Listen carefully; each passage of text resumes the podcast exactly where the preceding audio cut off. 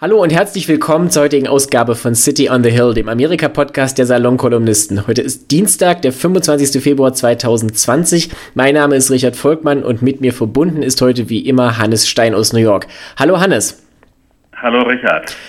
Bevor wir jetzt loslegen, muss ich noch die Chronistenpflicht erfüllen und ein paar Sachen nachtragen bzw. anmerken zu letzter Woche. Nummer eins, äh, es haben sich ein paar Leute beschwert, dass letzte Woche der Anfang der Aufzeichnung nicht so gut zu hören war. Wir haben das zur Kenntnis genommen, wir bauen das diesmal um, es sollte dieses Mal alles kein Problem sein.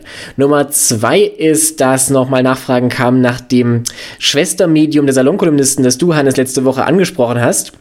Ja. Und da wollte ich noch mal ganz kurz ein Wort dazu verlieren oder vielleicht auch dich noch mal bitten, dass du ein Wort dazu sagst, und zwar The Bulwark. Ja. Möchtest du, soll ich?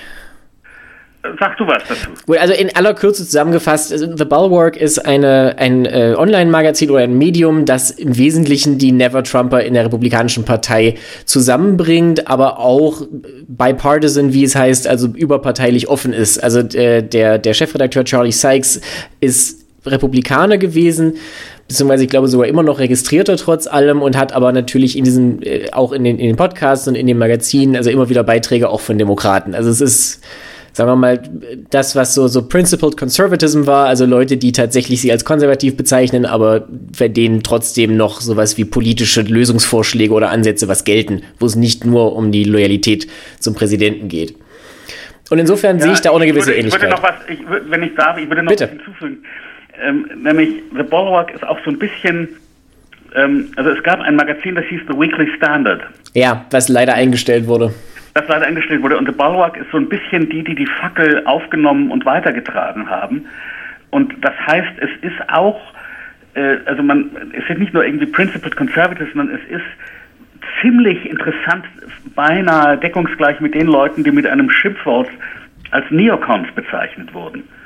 Das stimmt, ja. Das finde ich, das finde ich in dem ganzen Gefüge ja sowieso interessant, dass die Neocons ähm, eigentlich, also ich kenne keinen einzigen Neocon, der pro Trump ist. Mir fällt wirklich keiner ein.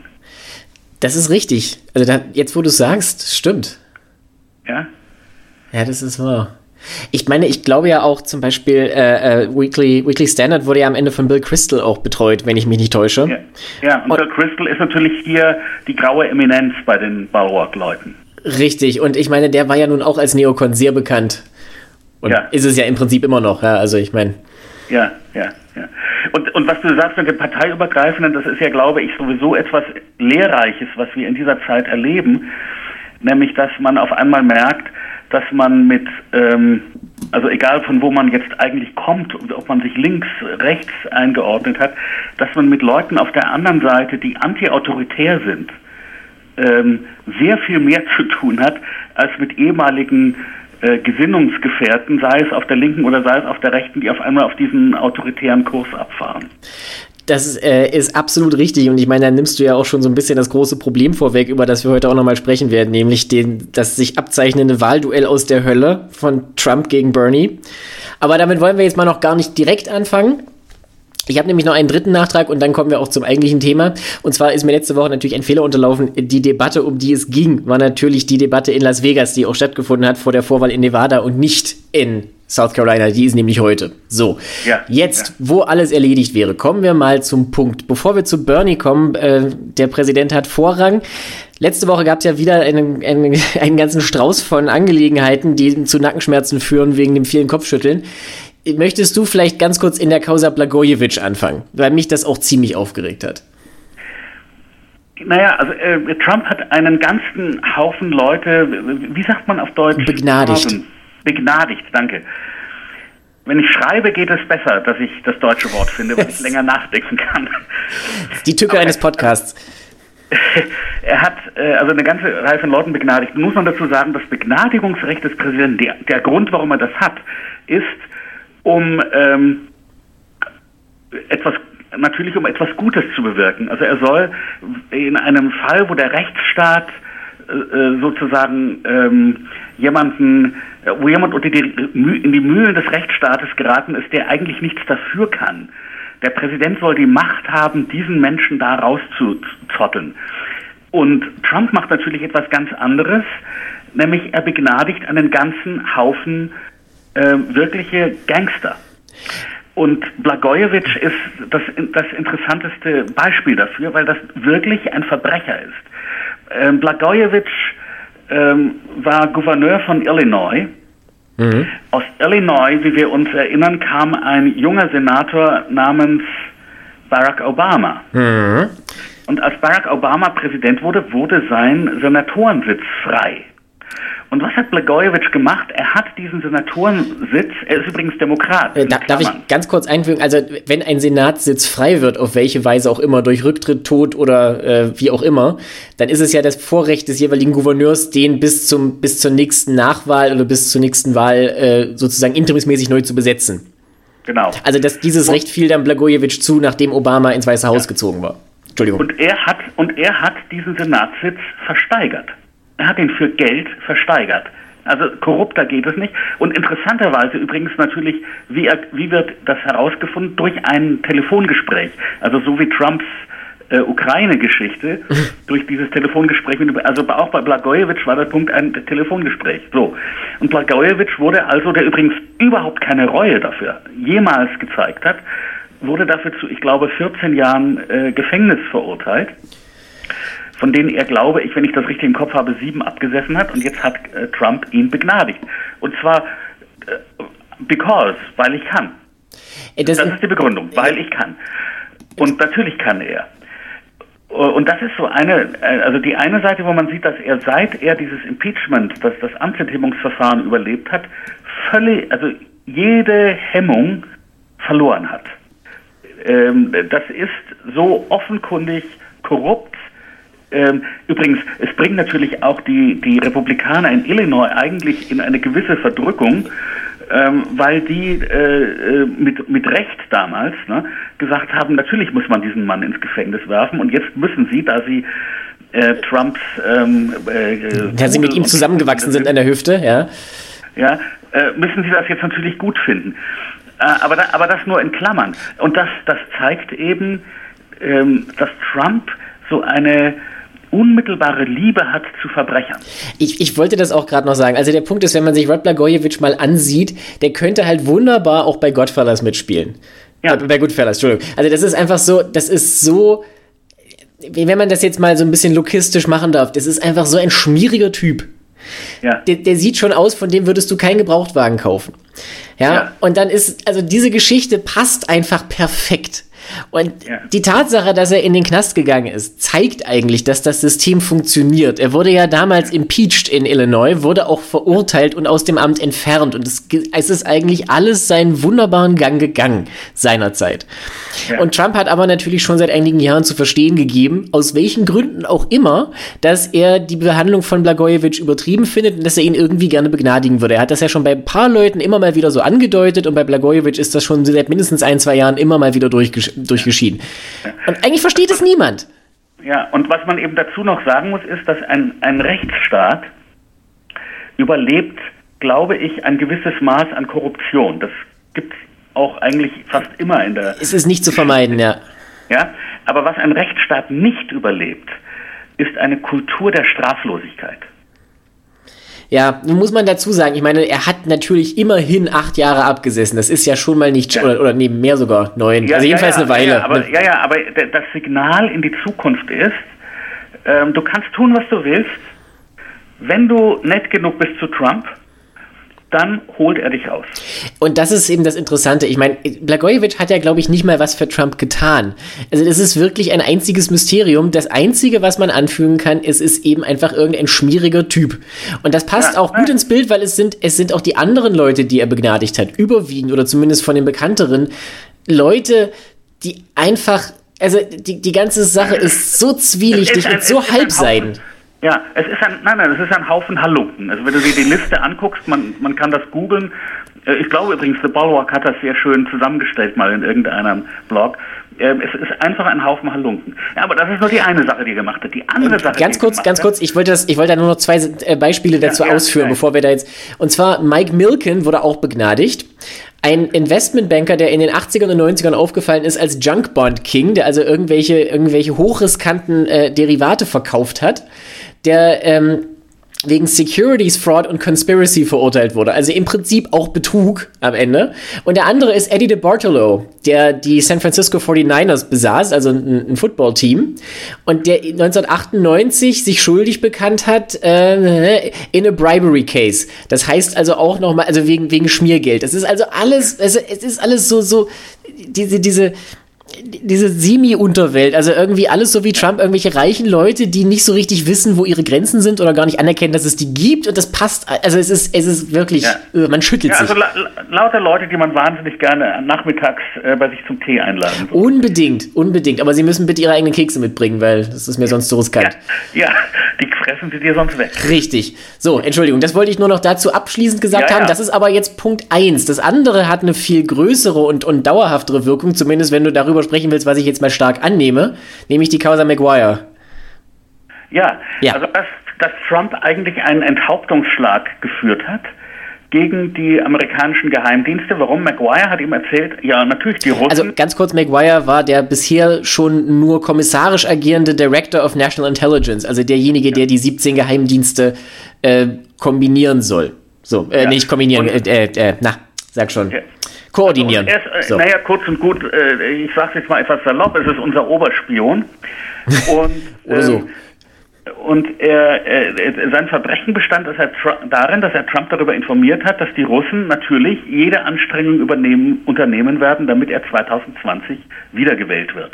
So, bang, ist er draußen und an seiner Stelle wird der wunderbare Richard Grinnell, um den uns die Völker beneiden, an seine Stelle gesetzt, den ihr ja in Deutschland ähm, schätzen und lieben, schätzen und lieben. Schätzen und schät, ihr schätzt und liebt ihn. Und es kommt noch, aber noch, also abgesehen davon, dass Richard Grinnell ein äh, Rechtsradikaler von der eher unangenehmen Sorte ist, es kommt noch hinzu, dass der Mann erpressbar ist. Nämlich Grinnell ähm, hatte als Klienten früher einen Oligarchen aus Moldawien, dessen Namen ich natürlich vergessen habe. Ich habe ihn nachgelesen, er, er, las sich, als hätte man sich vertippt. Ich habe es auch schon nicht mehr präsent. Irgendwas mit IUC am Ende. Ja. Ähm, jedenfalls ist, dies, ist das ein Verbrecher, der mittlerweile auf der Flucht ist. Und Einreiseverbot in die USA hat übrigens. Und Einreiseverbot in die USA hat. Und ähm, was daran interessant ist, ist eben, dass das so ein klassischer Fall ist, wo man eigentlich überhaupt keine Security Clearance kriegen dürfte, weil man durch sowas natürlich erpressbar ist. Eigentlich ja. Nicht? Und es ist also schon interessant, dass so ein Mann Botschafter werden konnte. Äh, ich meine, wir müssen vielleicht wirklich nochmal, ich weiß nicht, ob, wie präsent euch das ist, aber ich meine, ähm, Grenell hat etwas getan, was man als Botschafter wirklich nicht tun darf. Nämlich er hat sich in die inneren Angelegenheiten Deutschlands eingemischt und zwar indem er doch ziemlich deutlich sich auf die Seite der AfD gestellt hat. Wladimir Plahotniuc heißt der Mann aus Moldawien. Entschuldigung, ich habe es jetzt gerade mal schnell nachgeschaut. Den, den, wir ja alle kennen, Wladimir Plahotniuc. Aber ja, genau. Berühmt, der berühmte Wladimir ähm, so wie noch, ja. Sage ich doch. Aber mal zurück zu Grinnell. Du hast natürlich völlig recht. Also ich meine, ähm, er ist in Deutschland glaube ich, nicht ganz zu Unrecht und vor allen Dingen nicht ohne eigenes Zutun höchst umstritten, was einfach daran liegt, dass er wirklich vieles ist, aber kein Botschafter. Also man kann natürlich immer eine Rolle neu interpretieren, aber in seinem Fall mit den zahlreichen Wortmeldungen hat er sich keine Freunde gemacht. Und das sind ja nicht mal nur Dinge, die man abbuchen könnte unter, unter er äh, vertritt die Meinung oder die Ansichten der amerikanischen Regierung. Was er ja in vielerlei Hinsicht getan hat. Also und, und auch nicht mal in Themen, bei denen man ihm inhaltlich sofort widersprechen müsste, unter anderen Umständen, wie eben Nord Stream 2, wie äh, Defense Spending, also Verteidigungsausgaben erhöhen, wie Huawei und so weiter. Aber die Art und Weise, ich meine, das jetzt, äh, wenn wir das jetzt den deutschen Zuhörern erklären, die äh, wissen das sowieso schon, aber es, man muss es wirklich nochmal sagen, die Art und Weise, wie es dargereicht wird, nämlich wirklich auf Trumpeske Art, mit, mit größtmöglicher Empörung und eben auch immer mit dieser unverhohlenen Drohung, die da mitschwingt, das ist sein Stil und damit macht man sich natürlich als, als Botschafter nicht besonders beliebt. So, und jetzt kommt aber der Clou. Ich habe nämlich jetzt auch am Anfang gedacht, naja gut, es ist ein bisschen eigenwillig, dass man jemanden mit absolut null Geheimdiensterfahrung an diese unglaublich sensible Stelle setzt. Aber wenigstens ist er ja nicht mehr Botschafter in Deutschland. Ja? Ja. Aber Pustekuchen, er macht diesen Job nämlich weiter. Ja. Er macht diesen Job weiter und er hat aber auch schon bereits einen dritten Job ganz nebenbei. Er ist gleichzeitig der Sonderbeauftragte der amerikanischen Regierung für die Beziehungen zwischen Serbien und dem Kosovo. Was in einem früheren Universum mal ein eigener, äh, also ein, von einer Person eigenständig in Vollzeit erledigt worden wäre. Das war jetzt schon praktisch die Fußnote zur Botschafterposition und die Botschafterposition dürfte jetzt wahrscheinlich nur eine Fußnote werden zu seiner sicherlich auch nur kurzen Zeit als, als Acting Intelligence Director, weil er ja auch nicht bestätigt werden wird. Ja, ja, ja, nein, ja, das, das, war, das ist eben nämlich, das muss man noch dazu sagen. Also, ich glaube nämlich, dass Trump inzwischen rausgekriegt hat, dass der Trick, wie er seine Leute, also die äh, Leute ge mit gebrochenem Rückgrat und ohne Seele, ja, das sind die Sehr beiden poetisch. Mindestvoraussetzungen für diesen Job, wie er die dauerhaft an ihre Position äh, äh, äh, hieft, ist, indem er sie interimistisch bestellt. Warum? Weil dadurch müssen sie nicht durch den Senat bestätigt werden. Was in dieser Position eigentlich der Fall wäre. Ja, das ist ja der ja. entscheidende Punkt. Also und normal, damit, deswegen war ja schon, deswegen war ja auch Maguire vorher nur Acting Director, der wurde ebenfalls ja. nicht bestätigt und bei Grenell ist es jetzt offenbar auch nicht geplant. Ja, ja, nein, das, das, und ich glaube, dass das der, sozusagen der Trick ist, um wirklich die Exekutive, also die, die, die, das Präsidentenamt noch mächtiger zu machen. Denn im Senat, sogar unter diesen ihm ja sonst hündisch ergebenen Republikanern, aber wenn es so um Russland und Sicherheitsfragen und so geht, dann gibt es dann ein paar Leute, die plötzlich dann doch noch entdecken, dass sie sowas ähnliches wie amerikanische Patrioten sind und die dann Nein sagen. Und das kann man eben umgehen, indem man die alle interimistisch bestimmt. Und deswegen denke ich überhaupt nicht, dass das in irgendeinem Sinne noch wirklich interimistische Posten sind, sondern ich denke, dass das einfach der Trick ist, den Trump jetzt rausgefunden hat, um sich wirklich nur noch mit, mit äh, Sykophanten zu umgeben. Aber da bin ich mir gar nicht mal so sicher, weil ich glaube, also erstmal muss man, gibt es ja, glaube ich, irgendeine Frist, wie lange jemand Acting sein kann in der Regel. Zweitens ähm, muss ja zumindest das, äh, wie soll ich sagen, die, die, der Schein gewahrt bleiben. Das heißt, man muss dann schon, glaube ich, aus Höflichkeit alle halbe bis dreiviertel Jahr jemand anderen bestellen, der dann das kommissarisch übernimmt. Und schließlich und endlich ist natürlich dieses Jahr auch Wahl. Das heißt, wenn er den jetzt in, im Amt lässt bis zur Wahl, dann kann er danach immer noch weitersehen. Wenn er wiedergewählt wird, dann hat er sowieso alle Freiheiten. Und wenn er nicht ja. wiedergewählt wird, ist es gerade nicht sein Problem. Ja, ja.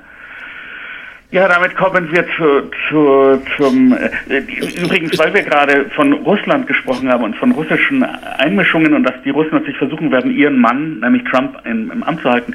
Ähm, ähm, Bernie Sanders ist informiert worden, dass die Russen sich auch für ihn stark machen, was natürlich völlig Sinn ergibt, wenn man das mal überlegt. Das ist jetzt nicht so überraschend, ja. Aber da ja. muss man jetzt ganz. Und Trump und Sanders reagierte natürlich auch mit einem Wutanfall. ja, er, wir er, wirkte aber ehrlich beleidigt gewissermaßen, ja. Und ja. Äh, das gibt ja auch so ein bisschen, so ein bisschen äh, unterschiedliche Kommunikationsstrategien. Also auf der einen Seite äh, nimmt er das sozusagen mit der staatsmännischen Empörung zur Kenntnis, die man bei Trump vermisst. Auf der anderen Seite kam jetzt aber, glaube ich, auch schon ein, zwei Mal, naja, also so sinngemäß, dann, dann wissen wir ja, wo diese ganzen rüpelhaften Bernie Bros online herkommen, ja. Ja. So, also es kann ja sein, dass das eventuell gar nicht alles wirklich unsere Leute sind. Das ist ja. sehr praktisch natürlich. Jetzt muss ich noch ganz kurz einmal zurück, um das nochmal anzubringen, weil ich das heute Morgen auch gelesen habe. Es gab da wohl auch ein bisschen Verwirrung. Also nochmal zum Thema McGuire und Trump-Entlassung. Es, Maguire hat diese, äh, hat diese Tatsache, dass Trump sozusagen von Russland bevorzugt wurde, nicht selbst weitergegeben. Es war tatsächlich wohl so eine Mitarbeiterin, die für diese, diese Interference, also so Einmischungsangelegenheiten Expertin war, hat ein, ein Congress-Panel informiert und sich dabei auch zu der Aussage verstiegen, dass die Russen Trump bevorzugen was wohl aber tatsächlich so nicht der, dem äh, Stand der Intelligence Community, also der Geheimdienste, entsprach ähm, sondern da, da hieß es im Prinzip nur, Trump ist jemand, Zitat, they can work with. Also mit dem sie sich arrangieren können. Was natürlich eine Nuance ist, aber der Punkt ist halt schon das, also, also das sind alles so, so Sachen, unter normalen Umständen wären das eigentlich Fragen nationaler Sicherheit. So wird das alles sofort zu einer parteipolitischen, äh, zu einer parteipolitischen Waffe. Und das passt auch wunderbar. Weil, ganz kurz, letzter Punkt. Weil der aktuelle nationale Sicherheitsberater O'Brien nämlich dann sofort auch im Fernsehen seinerseits eine parteipolitische Position bezogen hat, um Bernie vorzuwerfen, dass die Russen ihn unterstützen wollten, sobald das bekannt war. Und das ist halt wirklich die Definition von Chutzpe. Ja? Und, und das ist auch, das ist ein Talking Point, den Trump auch selbst übernommen hat. Also bei einer, bei einer, bei einem Wahlkampfauftritt diese Woche hat er ja auch irgendwie gesagt, ist doch, warum sollten die Russen mich unterstützen? Ja, sie sollen doch lieber Bernie nehmen. Der war zu seiner Hochzeitsreise in Moskau. Was stimmt. Ja, aber das ist halt, ja, ja. Das ist sehr praktisch. Nein, nein, sie, sie, sie, sie, kennen überhaupt keine Scham und sie werden, sie werden Bernie natürlich im Wahlkampf äh, dauernd vorwerfen, dass er der Kandidat der Russen sei. Äh, sie, sie, werden sich das gegenseitig vorwerfen. Es geht jetzt nur darum, wer russischer ja. ist. Also das ist, das ist vollkommen äh, absurd. Also ab, unabhängig davon, dass es sowieso eine relativ absurde Konstellation werden dürfte, wenn Donald Trump gegen Bernie Sanders an, antritt, weil das noch vor zehn Jahren, glaube ich, wirklich keiner sich in seinem schlimmsten Albtraum hätte ausmalen können.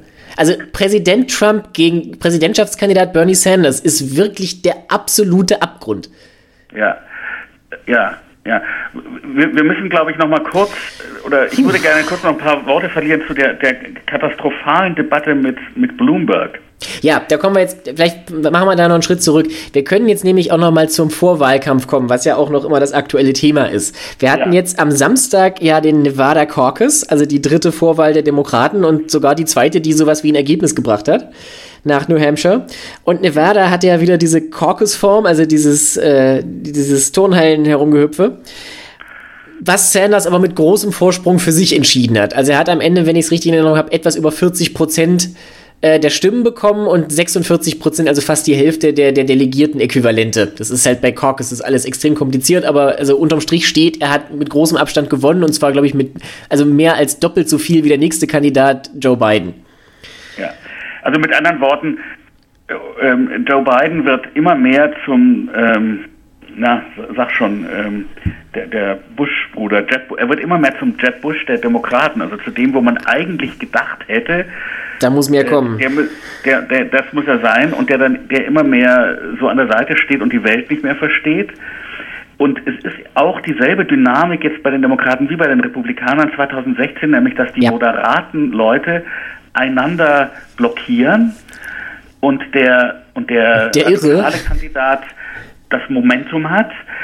Und Bloomberg, ich habe ja ein paar, also es ist ja, glaube ich, durchgeschimmert, dass ich gewisse Sympathien für Bloomberg habe, weil Durchaus, ja. wir ihn als äh, äh, guten Bürgermeister hier in New York eigentlich in Erinnerung haben. Aber ich muss sagen, der Bloomberg, den ich bei der Debatte gesehen habe, also ein Zombie, Ganz der äh, äh, nichts zu sagen wusste eigentlich, und ich habe da auch kapiert, dass das ein wirklich schwacher Kandidat ist. Denn ein amerikanischer Präsident muss irgendwie die Leute begeistern können. Also es reicht nicht, dass er sagt, ich mache den Job irgendwie, sondern äh, leider hat, hat dieses Amt auch den Glamour, dass man, dass man ähm, irgendwie die Leute ähm, motivieren muss. Und das kann er, fürchte ich, doch überhaupt nicht. Und in, in Wirklichkeit hat Bloomberg gewirkt in dieser Debatte, und wirkt überhaupt, fürchte ich, als so eine Art Brandbeschleuniger, der also eigentlich gegen seinen Willen äh, äh, Sanders seine Sache noch leichter macht. Ich wollte gerade sagen, also wenn jemand für Sanders Nominierung am Ende die Tür wirklich weit aufgestoßen hat, dann ist es momentan Bloomberg. Ja. Weil wir, wenn, wenn wir uns jetzt mal dieselbe Situation denken, ohne Bloomberg, und Klammer auf, auch ohne Tom Steyer, den anderen Milliardär, aber das jetzt nur am Rande. Also mithin nur mit in Anführungszeichen normalen Kandidaten. Dann wären wir jetzt an dem Punkt, wo vielleicht Leute wie Amy Klobuchar und vielleicht auch Buttigieg oder Biden irgendwann sich mal zusammen telefonieren und sagen, Kinders, wir sehen, das ist bei uns genau wie bei den Republikanern vor vier Jahren. Wir laufen in genau dieselbe Kreissäge rein. Wir müssen uns jetzt zusammenreißen. Ja, Amy kann in vier Jahren nochmal antreten. Pete Buttigieg hat sowieso Zeit ohne Ende ja, wir ziehen uns jetzt zurück vom Super Tuesday und wir einigen uns auf einen Kandidaten und dann haben wir vielleicht noch eine Chance und dann kann man miteinander reden. Diese Option besteht momentan nicht mal theoretisch. Ja, Weil ja. der Super nein, Tuesday, glaub, nein, glaube, das ist nein, die Wette von Bloomberg. Ja, ich glaube, es ist vorbei. Und man muss übrigens jetzt auch mal darüber reden, was eigentlich die Attraktion von Sanders ist. Also du sagst ja, seine Attraktion ist Freibier für alle, ne? Also dass er eben Medicare for All ähm, äh, verspricht. Ja, und die, glaube, die, die Aufhebung der, der College-Kreditschulden College, ja, und lauter solche Sachen. Ja, ich glaube, es ist aber noch was anderes. Ich glaube, es ist noch was anderes. Und ich glaube, das muss man kapieren, um überhaupt zu kapieren, was gerade passiert.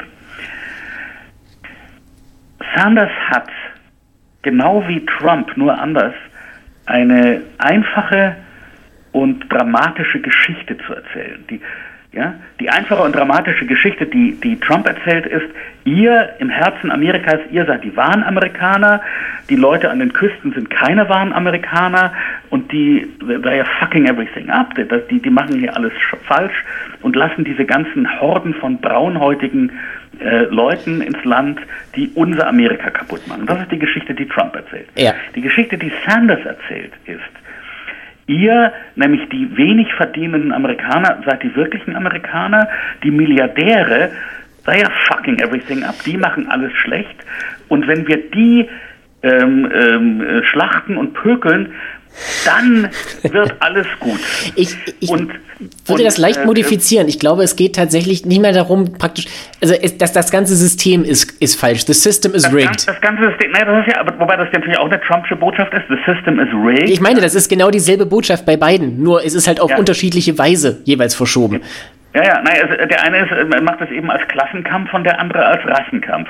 Und die. Das und, ist sehr schön zusammengefasst, ja.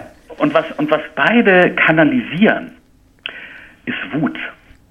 Eine diffuse, ja. nicht eindeutig zu spezifizierende, aber auch nicht wegzuleugnende Wut. Wut. Ja, also Sanders, der dauernd brüllt, der dauernd gestikuliert und dauernd brüllt und, und Trump, der eben auch diese, diese, diese äh, manchmal ironische, ja, don't hurt him, don't hurt him, wenn er sagen will, schlagt ihn zusammen. Mhm. Auch, eine, auch eine Wut. Und, und so jemand wie Pete, Pete Buttigieg, den die Linken in der republikanischen, äh, in der demokratischen Partei ja so unglaublich hassen. Warum hassen sie den so? Er ist ja so ein unglaublich netter Mensch. Sie hassen ihn so sehr, weil er so einen Gleichmut ausstrahlt. Und weil er so bedacht wirkt. Er wirkt so bedacht. Und das ist nicht, das wollen sie nicht. Sie wollen, sie wollen jemanden, der unglaublich wütend ist. Ich habe heute dazu äh, noch was sehr Schönes gehört und zwar äh, im Commentary Podcast witzigerweise. Und Commentary ist ja nun alles andere als eine demokratenfreundliche Veröffentlichung normalerweise. Aber die haben eine sehr gute Beobachtung gemacht. Seit Obama im Prinzip wollen die Wähler am Ende immer irgendwie zumindest den theatrischen Anschein von Revolution. Also es muss ja. jemand kommen, der sagt, ich krempel jetzt alles um. Ja. Das hattest du bei Obama auf eine sehr konstruktive Weise am Anfang. Du hattest es selbstverständlich bei Trump. Ja, und du hast es dann genauso bei Sanders. Ja. Es ist alles dieses Burn Everything Down. Wir fangen nochmal von vorne an. Diesmal machen wir es richtig. Ich bin derjenige, der das erledigen kann.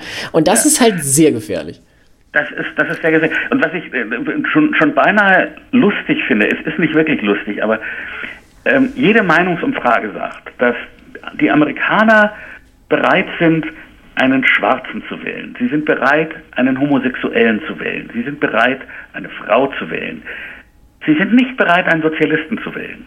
Ja. Das sagt ja jede Umfrage. Und was machen die Demokraten? Sie sagen, okay, wir demütigen den Schwulen, den wir haben, wir demütigen alle weiblichen Kandidaten, die wir haben, wir ähm, äh, lassen die Schwarzen schon gar nicht mehr in diese zweite Runde zu, ja, alle schwarzen Kandidaten, Cory Booker und Kamala Harris und so sind alle rausgeflogen. Ja, gut, die sind ja, die sind ja, die sind ja ausgestiegen.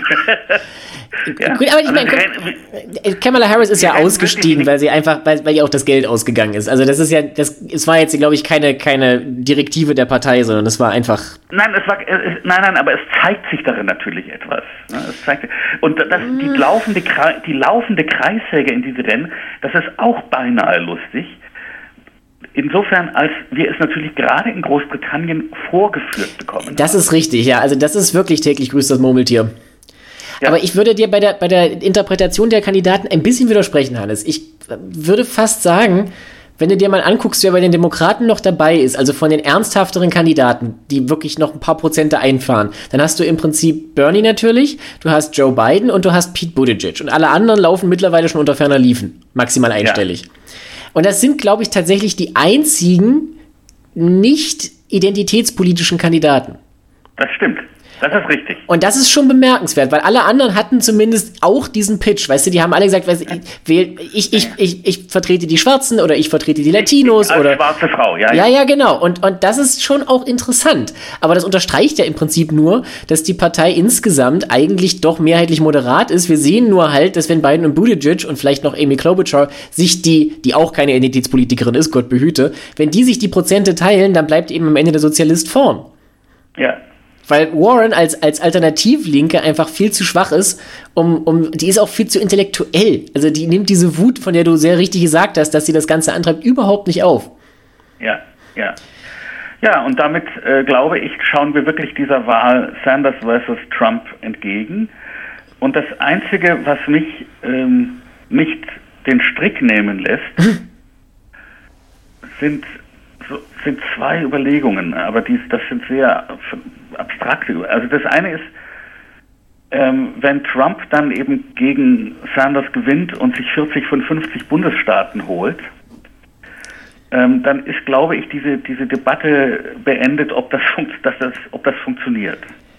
Aber das, sag es mal, mach es mal das Zweite. Ich komme darauf nochmal zurück hinterher. Das Zweite ist, es gibt ja ein Albtraum-Szenario für den Fall sogar, dass Trump, Trump verliert. Ja, darauf wollte ich nämlich gerade eingehen. Aber ja, Nämlich sprich. Das, Albtraum, das Albtraum-Szenario ist, die nächste Wirtschaftskrise kommt bestimmt. Ja, oh Gott. Und die nächste Wirtschaftskrise oh wird der nächste Präsident haben.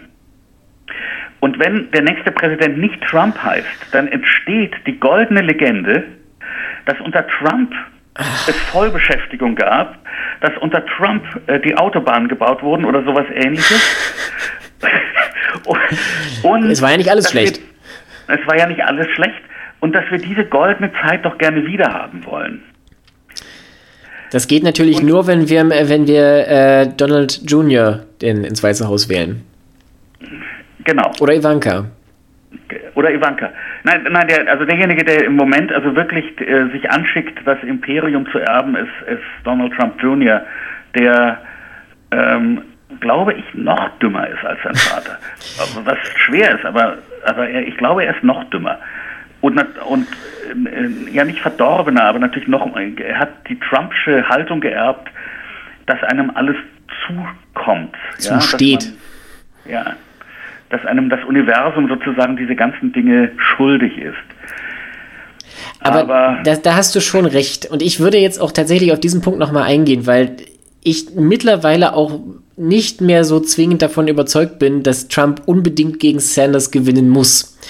Also in dem Buch von, von Rick Wilson, Running Against the Devil, was er jetzt gerade rausgebracht hat, also der, der auch ein, ja. ein ausgesprochener Never-Trumper ist, hat er ja, ja noch prophezeit. Ein lustiger Never-Trumper. Ein hervor, also es ist super. Man muss das Buch unbedingt lesen, man sollte ihm auch auf Twitter folgen, es ist köstlich. Jedenfalls darin hat er noch geschrieben, und zwar also nahezu wörtlich, wenn, wenn Bernie der Kandidat ist, äh, my Democratic Friends, get ready to lose 45 states. Ja, also dann heißt, ja, ja. Man, dass man mindestens, du hast von 40 Staaten gesprochen, er spricht von 45. Das geht dann so in diese, in die Größenordnung von George McGovern, also 1972, wo Nixon gewonnen hat, die ist seine zweite Wahl, wo McGovern tatsächlich nur Massachusetts und, und äh, District of Columbia gewinnen konnte weil es im Prinzip so ähnlich war. Also das war halt auch ein, ein, ein Anti-Establishment-Politiker, der sehr weit links stand, natürlich auch in Zeiten des Vietnamkriegs und der dafür von den Wählern kolossal abgestraft wurde. Und dazu interessante Fußnote, Bernie hat gegen ihn äh, Wahlkampf gemacht, weil er ihm nicht links genug war. Ja, man muss, man muss, dazu, man muss eben dazu sagen, im Unterschied zu Bernie war, war der ein, ein hochintegrer Mann. Ich finde Bernie nicht so integer wie, wie ja. Aber, aber gut, aber, aber davon abgesehen ist es eine sehr äh, deutliche Parallele. Ja, und der Punkt ist jetzt der, ähm, wenn wir das heute anschauen, vor vier Jahren war, war die Niederlage von Trump gegen Hillary ausgemacht, weil das von vornherein klar war. Weil wir wussten, welche Staaten Hillary gewinnen würde und dass Trump einfach keine Chance dagegen haben würde, bis es anders kam. Und wir sind jetzt an demselben Punkt, wo einfach irgendwie feststeht, dass es bestimmte Staaten gibt, die Trump schon mit seiner einzigartigen Art und Weise wieder gewinnen wird und dann ist er halt nicht mehr zu schlagen. Aber wenn du dir jetzt mal die Umfragen ansiehst, auch in den letzten ein, zwei Wochen, wo also sich schon deutlich abgezeichnet hat, dass der, dass der Nomin, also der, der, der Kandidat der Demokraten Sanders heißen könnte, in den ganzen äh, Purple States, die sind jetzt nicht unbedingt eindeutig pro Trump. Ja, Sanders würde ihn in Michigan besiegen, er würde ihn in Wisconsin besiegen, er würde ihn sogar in Pennsylvania besiegen und in Florida ist es unentschieden. Und, und sogar in, in North Carolina, glaube ich, was ja auch nochmal 15 Wahlmänner sind, liegt er entweder vorne oder es ist unentschieden. Also das, das kann auch, wir dürfen nicht denselben Fehler nochmal ja, machen, ja, anzunehmen, das, das, das, dass der Irre sowieso verliert. Ich sag, ja, ich sag, dir, ich sag dir die drei Gründe, warum das nicht nichts heißt. Bitteschön. Der erste Grund ist, es hat noch überhaupt keine Oppo-Research gegen Sanders gegeben. Sie haben noch nicht ihre Kanonen in Stellung gebracht. Und der äh, Mann ganz kurz, ganz kurz, Hannes, was willst du dann noch in Stellung bringen? Der Mann ist Sozialist. That is the hardest ja, ja, sell. Ja, Schlimmer wird es nicht mehr. Leute, aber die Leute wissen es noch nicht. Die Leute wissen noch nicht, dass er seinen Honeymoon in der Sowjetunion verbracht hat. Und, und dieses ganze Zeug. Und seine persönlichen Finanzen, dass der Mann selber Millionär ist, dass er seine Frau oder irgendwas zugeschanzt hat oder so. Das, werden, das wird alles in Endlosschleife kommen. Also das ist, Bernie ist das noch gar nicht gewöhnt, dass man ihn angreift. Er ist es ja noch nicht mal gewöhnt, dass man ihn widerspricht. Das stimmt, das wird und, sehr interessant. Aber die also, beiden. Also, das, also, also das, ist, das ist das Erste. Das Zweite ist, habe ich schon mal erwähnt, dass mein kleiner Bruder in Minnesota wohnt? Ich glaube, das hast also du schon mal angebracht, ja. Also ich kenne Minnesota ein bisschen. Und die Heimat von Amy Klobuchar. Die Heimat von Amy Klobuchar. Und es gibt so ein Minnesota Nice. Also die Minnesotans sind, das sind alles äh, Schweden, äh, Norweger, ein paar Deutsche. Die Deutschen sind mehr in, in Wisconsin ne, nebenan. Hm. Aber äh, es ist ein, ein quasi sozialdemokratischer Staat, der aber interessanterweise eben inzwischen überhaupt nicht mehr blau ist, sondern purple. Wobei Minnesota ja tatsächlich, also schon bei den letzten Wahlen immer dann doch mit relativ klarer Mehrheit für die Demokraten gestimmt hat. Es war 2016 aber deutlich knapper. Und ich glaube, 2018 bei den Midterms war Minnesota, glaube ich, der einzige Staat, wo die Republikaner mehr, äh, mehr Kongressbezirke neu gewonnen haben als die Demokraten. Das ist natürlich auch ja. interessant. Ja, und also ich kann das, also mein kleiner Bruder würde Sanders wählen, weil er Trump so widerlich findet. Und natürlich würden die Städte äh, Sanders oder die, äh, ja, gut, das ist sowieso klar, ja. Das ist sowieso klar. Aber ich sage dir, der Rest, so wie ich die Leute dort kenne, ähm, äh, äh nein, die, also Minnesota, glaube ich, würde durch einen äh, durch eine Kandidatur Bernie ein, ein roter Staat werden. Und damit komme ich zum dritten Punkt. Und der dritte Punkt ist ein Satz, den wir uns jetzt hundertmal an die Tafel schreiben. Bitteschön. Der Satz lautet, Rechtspopulismus schlägt Linkspopulismus. Ja, das hast du irgendwie vor ein paar Wochen schon mal gesagt. Und ich vermute auch, du hast am Ende recht. Auf der anderen Seite, weißt du, ich, ich, ich weiß nicht mehr, was ich noch glauben kann wir haben, wir haben einfach so oft gesehen, dass das, was wir für normale Leitplanken hielten und für die Koordinaten dessen, was normale Politik ist, nichts, keine Relevanz mehr haben. Ja. Verstehst du, vor dem Hintergrund, ich, ich glaube, ich glaube, dass, ähm, ich, ich glaube, dass wenn ich sehe.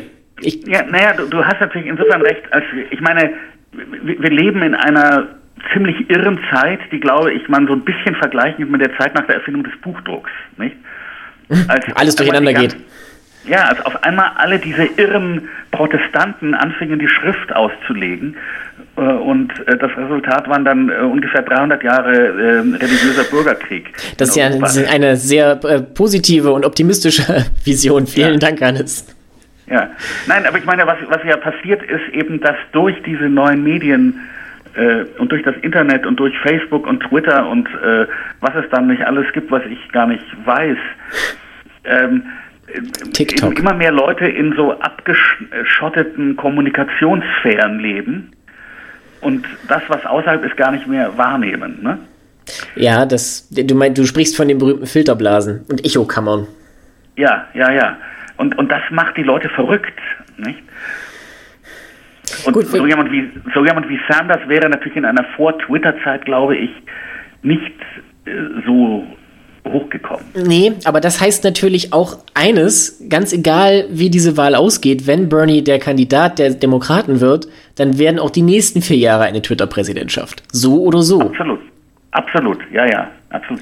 Nein, aber übrigens stellt sich mir mit, mit äh, Bernie Sanders noch eine Frage, eine, eine schreckliche Frage. Also wenn, wenn Sanders der Kandidat wird, wie antisemitisch wird dann eigentlich die Demokratische Partei? Das ist eine ganz entscheidende Frage, aber ich fürchte, die werden wir heute nicht mehr in allen Details klären können, aber das sollten wir uns mal aufheben. Ich fürchte, wir haben ja noch mehr als genügend Zeit, um unseren eigenen Oppo-Research gegenüber Bernie Sanders durchzuführen in den nächsten Wochen und Monaten. Gott steh uns bei. Aber eine Sache gibt es doch, auf die man sich einfach mal von der Performance-Perspektive drauf freuen kann, und das werden die Präsidentschaftsduelle im Fernsehen zwischen Trump und Bernie. Das will ich sehen. Zwei, zwei Greise, die einander an den Rand des Herzinfarkts. Ja, zwei, zwei, zwei gnatzige, sauertöpfische, wutentbrannte alte Männer, die sich gegenseitig an die Gurgel gehen wollen. Das muss ich sehen. Die zusammen, ja. die zusammen über äh, 150 Jahre alt sind dann. Ja, wenn mein Sohn nicht sieben Jahre alt wäre, würde ich es auch von der sehr heiteren Seite nehmen. Andererseits denke ich mir natürlich, da mein Sohn wird, er wird am Freitag sieben. Ah, ja dann. Ich muss nachher, ich muss nachher losgehen und das Geburtstagsgeschenk im Laden abholen, denn wir haben ihm natürlich ein neues Fahrrad gekauft. Auf, auf der anderen Seite denke ich eben, mein Sohn, das denke ich mir immer, um nicht verrückt zu werden, mein Sohn wird auf das Grab von Trump pissen. Das ist jetzt nicht sehr respektvoll, Hannes. Also komm, politische, politische Auseinandersetzungen hin oder her. Aber er wird das, das Grab von Trump wahrscheinlich zumindest sehen. Ja, also. Er wird das Grab zumindest sehen. Das reicht eigentlich, ja. Ja. Ja, das ist richtig. Ich meine, wir alle müssen ein bisschen die Hoffnung hegen, dass sich das Ganze auf die eine oder andere Weise wieder einrenkt. Wir sind auch alle schon mehrmals überrascht worden. Wir wissen nicht, was passiert nach South Carolina, wo Biden momentan immer noch vorne liegt. Wir wissen nicht, ob Buttigieg und Klobuchar beide in den Super Tuesday mit reingehen. Wir wissen nicht, wie es dann ausgeht, aussieht, wo deren Wähler hingehen würden. Es kann sich alles durchaus noch verschieben. Es kann auch sein, Gott behüte, dass Bernie in einem Monat tot umfällt. Ja, das wollen wir ihm nicht Gott, wünschen, ja, aber in dem Alter ist das auch möglich. Es ist, es ist möglich, ja. Und ich wo, äh, äh, wobei ich natürlich sagen muss, also wenn Bernie, ich wünsche ihm wirklich natürlich äh, mehr wer ist Rem. Ähm, als Rentner, äh, bitte. Äh, äh, aber das Problem ist, wenn er nicht der Kandidat wird, sind wir leider auch ähm, ja, das ist ein, das, screwed, ja, das weil, wird nicht weil besser. er nie und nimmer seinen verrückten Anhängern sagen wird, dass er dann diesen anderen äh, Demokraten unterstützen soll. Und das finde ich eigentlich ist beinahe das Worst-Case-Szenario übrigens. Das Worst-Case-Szenario ist nicht, Sanders unterliegt Trump. Das Worst-Case-Szenario ist, sagen wir mal Buttigieg oder Biden. Ja, das hattest du ja schon mal gesagt. Dann, sind, dann ist der Moderatorflügel auf Dauer desavouiert und dann kommt Bernie in vier Jahren nochmal um die Ecke.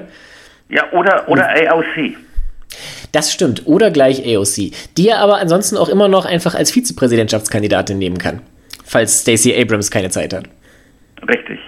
Richtig. Wobei Sorry, da müssen wir jetzt, da müssen wir jetzt, also Stacey Ab Abrams zutraue. Äh, ganz, ganz kurz, wir müssen, wir müssen erklären, wir müssen erklären, Stacey Abrams war die Kandidatin der Demokraten bei der Gouverneurswahl in Georgia letztes Jahr im Herbst, wo sie äußerst knapp und auch nicht ganz frei von, von äh, Vorwürfen ähm, verloren hat, was sie auch lange Zeit nicht anerkannt hat aber die halt auch noch als so ein, als ein, ein aufgehender Stern innerhalb der Partei gilt. Und die ist eine ja, ausgesprochene Identitätspolitikerin. Und das Verrückte ist eine schwarze Frau in Georgia, ja. die beinahe Gouverneur wird. Ja. Das hätte man, da, da, sieht man, dass es eben doch sowas wie einen Fortschritt in der Geschichte gibt, denn das hätte man vor 100 Jahren nie das, und nimmer, nie und nimmer, ja. Vor 20 Jahren. Planstaat, ja.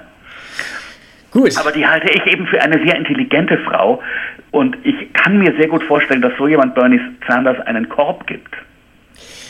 Ich, gut, Abrams ist ein Sonderfall, weil eigentlich alle damit gerechnet haben, dass sie auch selber äh, sich als Präsidentschaftskandidatin bewirbt. Und das hat sie bislang nicht, also das hat sie nicht gemacht und das wird sie jetzt wahrscheinlich auch nicht mehr tun. Und vor dem Hintergrund, sie kann auch abwarten, bis die Partei sich dieses Jahr selbst äh, entflammt hat und dann einfach in vier Jahren die Scheiben zusammenkehren. Das wäre schön. Ach, wäre das schön. Gut, aber das ist jetzt eine, that's a story for another time, wie es so schön heißt. Ich würde sagen, wir lassen es an der Stelle mal gut sein. Hannes, ich danke dir vielmals für die Zeit heute, für die schöne Diskussion und wir werden nächste Woche in Kenntnis der heutigen Debatte und vor allen Dingen der Vorwahl in South Carolina wieder miteinander sprechen. Am 3. März, am Super Tuesday. Ja. Und hoffen, dass sich das alles zum Guten wendet. Ich danke dir, danke allen fürs Zuhören und bis nächste Woche. Bleiben Sie uns treu.